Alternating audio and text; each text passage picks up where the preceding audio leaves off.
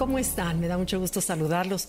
Hoy quiero compartir con ustedes dos técnicas que, según los estudios de pareja, de relación de pareja, parecen en apariencia una tontería, pero se ha demostrado que es lo que une a las parejas o de los factores que hacen o revelan que una pareja se va a llevar bien, es feliz, ah, va a poder durar muchos años de casada. Y son dos tonterías que verás lo simple que es, pero estudios de la Universidad de, California lo comprueban. Me pareció muy interesante encontrarlo y te lo voy a platicar. Una de ellas es, ¿qué tanto te alegras cuando tu pareja llega y te cuenta una buena noticia? Si tú estás viendo tu celular o estás trabajando en la computadora y volteas y le dices, ah, qué padre, y sigues, para la pareja es, es, es, es, mortal, es como no existo. Y dicen que es mucho más importante el cómo reaccionas ante las buenas noticias que ante las malas noticias. Qué curioso, ¿no? Pero bueno, así somos los seres humanos de extraños. Entonces, la doctora Shelley Gable, de la Universidad de California, videograbó junto con su equipo a 79 parejas, en donde se les grabó platicando, compartiendo experiencias de ellos, experiencias tanto positivas como negativas. Dijeron, a ver, ustedes platíquense positivas o negativas y se les videograbó y se estudiaron. Entonces llegaron a la conclusión de que cada vez que compartimos una noticia con nuestra pareja hay cuatro formas de reaccionar. La primera es la activa destructiva. Eso, bueno, es señal de que la pareja verdaderamente no se lleva bien y señal de un seguro fracaso. La, activa destructiva es cuando, le, por ejemplo, llega y te dice, oye, gorda o gordo, fíjate que me acaban de aumentar en el trabajo, me promocionaron, me dieron un reconocimiento, o lo que tú quieras, un logro personal. Y que tú volteas y digas, ay, ¿estás seguro que era para ti? O, ay, tan poquito te aumentaron. O, ¿crees que vas a poder con ese ascenso? Bueno, o sea, ya mataste a la pareja con ese comentario, ¿estás de acuerdo?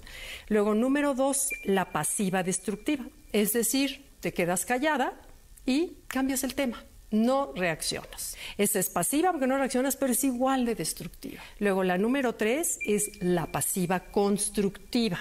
Por ejemplo, decirle, mmm, qué bueno, gordo. Y se acabó. Esa es pasiva, no es tan mala como las anteriores, pero es constructiva. La mejor, la que realmente es la clave en la que los expertos en relaciones de pareja saben que puede una pareja ser duradera, es cuando hay una reacción activa, constructiva. Es decir, qué wow, mi vida, qué bien, yo sabía que te lo mereces, eres un campeón o una campeona, este sé lo importante que es para ti este logro, este ascenso, esta promoción, este reconocimiento, como quieras, pero deberás festejar y celebrar con tu pareja ese logro. Ahora, una cosa que también nos aclaran los estudios es que ojo con tratar de ser falso, ojo con decirle, ah, qué bien, qué padre, gordo, pero porque no entiendes bien cuál fue la promoción o cuál fue el ascenso, cuál fue el reconocimiento, entonces tratas como de ser falso, la pareja lo detecta así. Y eso no, eso funciona peor. Entonces es mejor preguntarle, oye, pero a ver, explícame, ¿por qué es tan importante para ti? Algo, algo que quizás no entiendas. ¿O por qué? ¿Qué significa tanto? Entonces, en ese momento la persona entiende que está el mensaje recibido, que te interesas por la persona y que estás eh, compartiendo el logro y la alegría, ¿no? Ahora, no se trata de celebrar cada detalle tonto de la vida y hacer fiestas a lo loco. No, no, no. Sabemos cuáles son los temas importantes en donde es vital que la pareja se sienta valiosa reconocida, vista por el otro. Y muchas veces con decirle un, un, simple wow, una expresión de corazón, es mucho más importante. Ahora, la segunda cosa que parecería tonta es cuando, por ejemplo, nunca te enojas, dice el curso de milagros, que ya saben que me encanta, dice, nunca te enojas por lo que crees que te enojas.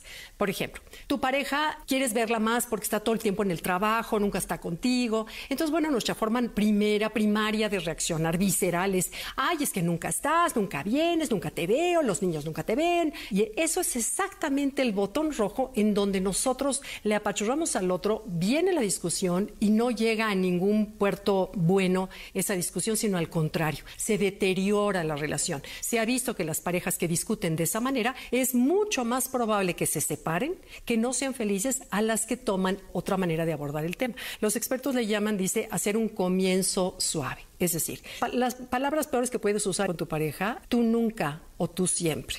Porque también es ese apretar el botón rojo, porque nadie, nunca somos eh, tan buenos todo el tiempo como tampoco siempre somos malos o siempre somos este, descuidados. No es cierto, todo el mundo tenemos momentos en donde a veces, en ocasiones, cuando sucede tal cosa, siento. Ahora, en vez de decirles que siempre llegas tarde y nunca estás conmigo, los niños nunca te ven, es mejor decirles, ¿sabes qué? Desde el corazón y de veras con sentimiento, decirle, me siento muy solo me siento muy solo, necesito estar contigo más. ¿Podrías ver la manera en, poder llegar más temprano?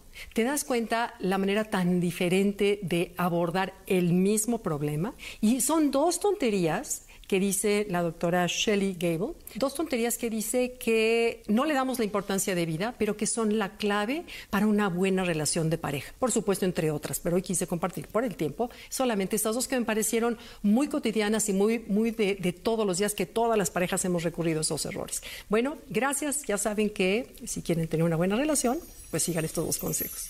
Gracias. Bye bye.